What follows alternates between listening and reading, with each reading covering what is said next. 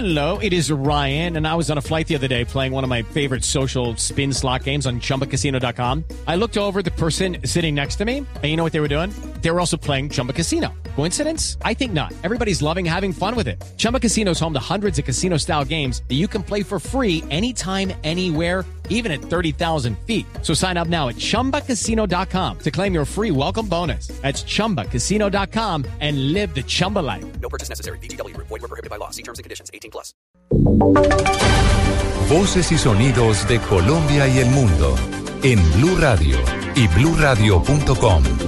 Porque la verdad es de todos.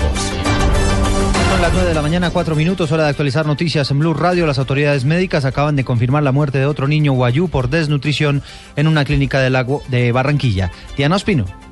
Buenos días, nos encontramos en la clínica Reina Catalina, donde en estos momentos unidades de criminalística de la SIGIN practican la inspección al cadáver de un niño de dos años de la etnia Guayú que se encontraba hospitalizado en este centro asistencial desde principios de febrero con problemas de desnutrición. La madre del pequeño acompaña la diligencia y ha señalado que durante todo el tiempo que permanecieron hospitalizados no recibieron asistencia o acompañamiento de ninguna autoridad. Desde Barranquilla, Diana Ospino, Blue Radio.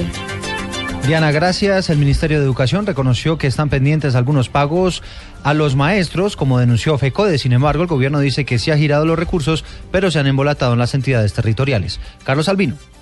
El Ministerio de Educación ha reaccionado ante la denuncia de Pedro Arango, miembro del Comité Ejecutivo de FECODE, quien dijo en Blue Radio que el gobierno nacional estaría incumpliendo y que había una suma de 2 billones de pesos en deudas por los ascensos y pagos de cesantías a maestros. Al mismo ritmo que niegan una deuda, reconocen otra. Patricia Castañeda, directora de fortalecimiento del Ministerio de Educación. Nosotros tenemos que revisar exactamente eh, qué están diciendo ellos y cuáles son las entidades territoriales que están en este incumplimiento, porque el Ministerio Educación Nacional en este momentico no tiene ninguna deuda de estas dos. Eh, la única deuda que está revisando es de ascensos eh, de 14.448 millones y no porque no los hubiéramos girado, se le giraron las entidades territoriales en algún momento o algunos malos manejos y a los maestros hay que responderles como sea. Entonces estamos revisando estas deudas para mirar si se les reconocen o no. El ministerio reconoce que está preocupado por los pagos atrasados y han enviado circulares a las secretarías de educación para que agilicen el proceso. Carlos Arturo Albino, Blue Radio. 9 de la mañana, 6 minutos, el gobierno reporta que la costa caribe ya superó la epidemia del Zika y en todas sus regiones las cifras van en descenso. David Gallego. El Ministerio de Salud informó que la epidemia del Zika pasó ya su pico más alto en la mayoría de los departamentos del país, aunque en algunas regiones, aunque pocas, sigue activa la epidemia y en aumento. En esta jornada de vacaciones, la cartera de salud dio un parte de tranquilidad frente a las cifras. Según el viceministro de Salud, Fernando Ruiz, todos los departamentos de la costa caribe ya superaron el pico más alto y van descenso, pasando a la fase endémica. En las ciudades que se inició la epidemia, como el caso de Cartagena y el caso de San Andrés, prácticamente ya estamos entrando en la fase posepidémica, en la fase endémica, que se llama, en la parte ya de estabilización. Es un número 10 a 20 casos por semana, es un número de casos muy pequeño. La directora del Instituto Nacional de Salud dijo que hay tres departamentos que siguen con la epidemia activa y en aumento y pidió mantener la precaución. En el Meta y Villavicencio específicamente tienen la epidemia en ascenso. Realmente es una de las ciudades que tiene eh, transmisión activa y en ascenso en este momento. Eh, digamos, la, la, fase epidémica. Y en el Valle del Cauca eh, todavía, y el que sigue, Quindío, también en ascenso. En Semana Santa y hasta el mes de junio, el Ministerio reiteró el llamado de las mujeres embarazadas de abstenerse de viajar a estos departamentos y lugares aledaños a Cundinamarca, cercanos al río Magdalena y a lugares por debajo de los 2.200 metros sobre el nivel del mar. David Gallego Trujillo, Blue Radio. Semana histórica en Cuba. Solo en Blue Radio y bluradio.com. Son las 9 de la mañana y 8 minutos. Estamos a una hora, a menos de una hora ya, del crucial encuentro entre los presidentes Barack Obama y Raúl Castro en Cuba. Allí saludamos a la enviada especial de Blue Radio, Silvia Patiño. Hola Eduardo y oyentes, muy buenos días. Ya son las 10 de la mañana, 8 minutos aquí en la isla. Pues mire, el tema económico es uno de los temas más importantes en este encuentro que sostendrán el presidente Barack Obama y el de Cuba, Raúl Castro. El presidente Obama, en una entrevista con la cadena ABC, anunció que habrá un acuerdo con Google, esto para ampliar el acceso a Internet en la isla que ofrecerá banda ancha y servicio de Wi-Fi, un acceso que necesita Cuba cuando están en pleno siglo XXI, fue lo que dijo el propio presidente Barack Obama. Este mayor acceso a Internet lo que proporcionará al pueblo cubano será no solamente más información, sino también le permitirá tener más voz en el mundo.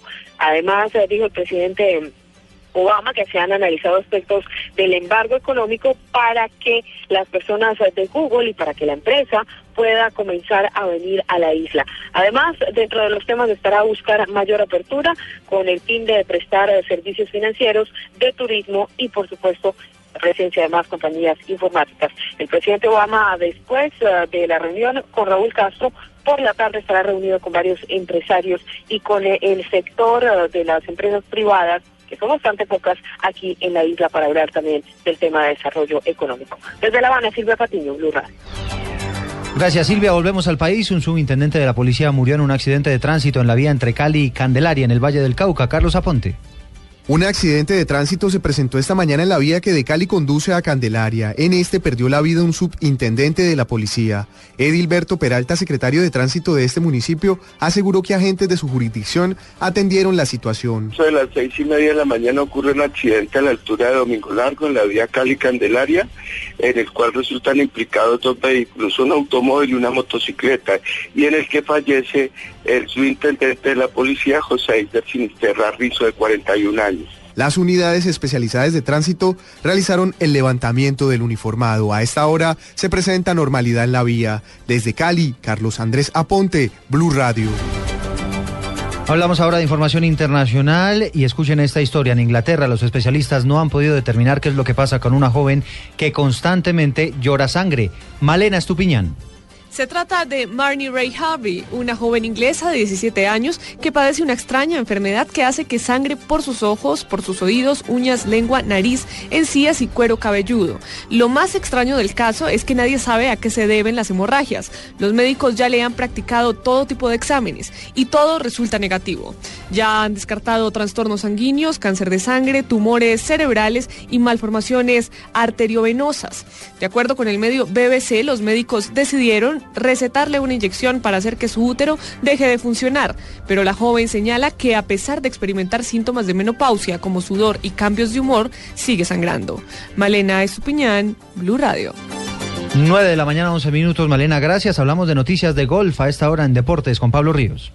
Con una tarjeta de menos 17 impactos terminó registrando Jason Day en el campo del club Hill en Orlando para levantar el trofeo del Arnold Palmer Invitational. El australiano de 28 años se puso por un golpe, se impuso por un golpe al estadounidense Kevin Chappell y de esta manera obtuvo su octavo título en el circuito más importante del golf internacional. Tras esta victoria, Day volvió al segundo puesto del PGA Tour, desplazando al norirlandés Rory McIlroy, mientras que el líder sigue siendo el norteamericano Jordan Speed. Pablo Ríos González, Blue Radio. Noticias contra reloj en Blue Radio. 9 de la mañana, 12 minutos. Estamos atentos al reversible que dispusieron las autoridades en este plan retorno de lunes festivo. Entre Villavicencio y Bogotá habrá reversible entre las 2 de la tarde y las 8 de la noche para facilitar el ingreso de vehículos a la capital del país. Hay noticia en desarrollo en el mundo. Corea del Norte sigue mostrándole los dientes al planeta y en las últimas horas disparó cinco proyectiles de corto alcance, según denunció el Estado Mayor Conjunto de Corea del Sur. Y la cifra que es noticia hasta ahora, ya van 58 casos confirmados de Zika en España, de los cuales 8 corresponden a mujeres embarazadas. Según dice el Ministerio de Sanidad de ese país, todos los casos son importados. La ampliación de estas noticias las encuentra en blurradio.com. Sigan con el Blue Jeans.